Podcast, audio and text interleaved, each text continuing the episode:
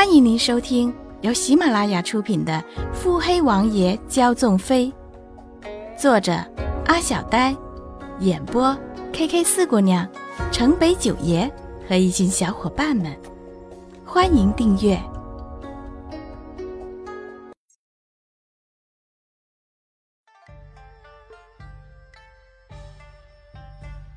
第一百三十二集。那么。表小姐的事，我们该怎么办？穆景欢抬眉看他，等。小姐，所谓的迫在眉睫也是等。那还有什么事可着急的？菲儿，若是连家没能跟那人搭上线，换言之，若是今天这事你谈成了，你家小姐才需要急。竹雨飞似懂非懂。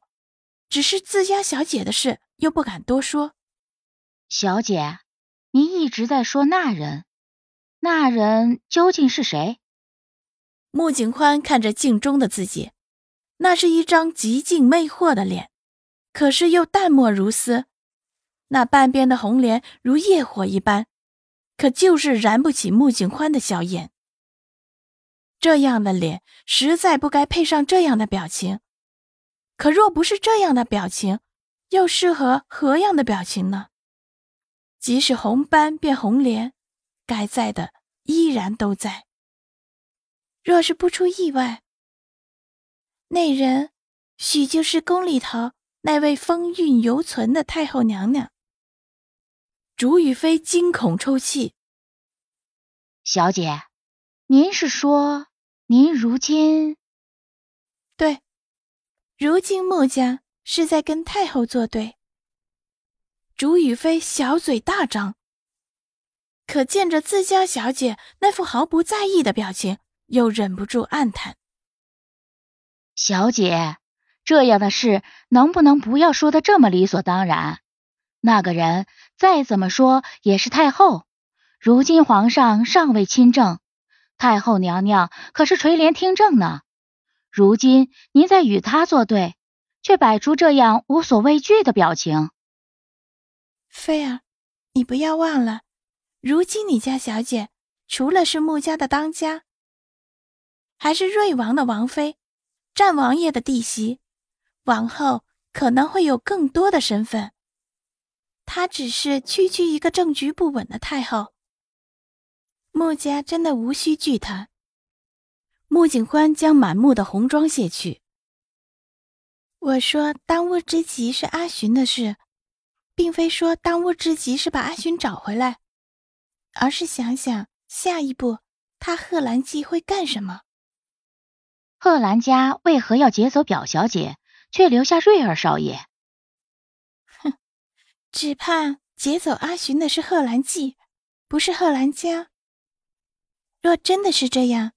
贺兰家的人很快会再行动，这样一来，表哥就有危险了。穆景欢看着竹雨飞，竹雨飞听穆景欢这样说，脸上也忧虑起来。想到上次莫不凡孤身一人对抗那么多的刺客，若不是小姐和王爷正巧遇上，你可知会了他？穆景欢摇摇头。那我去告诉他，提防着点儿。竹雨飞急匆匆的出了门，穆景欢邪魅一笑：“廉家的事可解决了？”犹如神旨一般的声线。穆景欢不用回头看也知道是谁，心底早知道今夜他必会过来。王爷何故每每都不走正门？花儿怎知北王没有走正门？洛云珏不答反问。穆景欢本来是想调侃他一番，没想到他竟将问题丢了回来。环儿，王爷是否在为今日的事生气？环儿觉得本王不该生气。唉，王爷，欢儿不是软弱的女子，所以，洛云珏穷追不舍。穆景欢有些许的无奈。这男人，花儿是穆家的当家，本就不是依附于别人的女子，遇事关于独当一面。穆景欢转过身，看向床上懒散的洛云珏。嗯，本王在听。洛云珏闭眸假寐。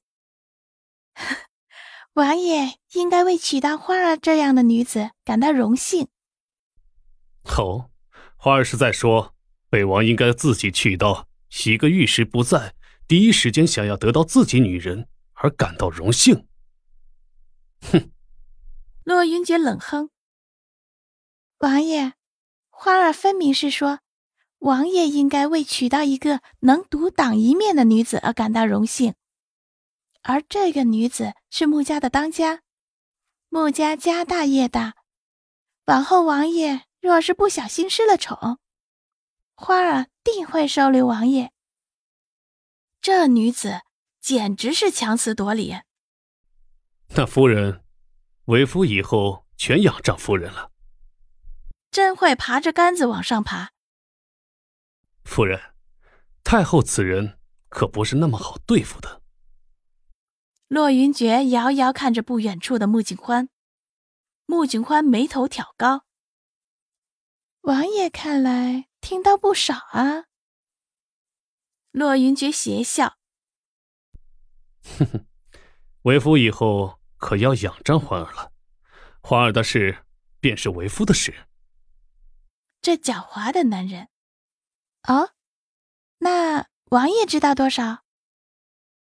两人隔着一段距离，一个随意站着，一个随意斜卧着。嗯。花儿知道多少，本王便比花儿多知道那么几分。穆景欢似笑非笑的看着洛云珏。王爷，若是真的知道，可别；若是真的知道，可千万别告诉花儿。王爷只需要告诉花儿，王爷是谁。洛云珏呆愣。洛云珏有一瞬的呆愣。花儿。本王一直都是自己上京七王爷洛云珏。王爷知道，花儿不是想知道这些。本王早就说过，只要花儿愿意坦诚，本王便愿意交换。说来说去都是这样的结局，为何你就不能先坦诚？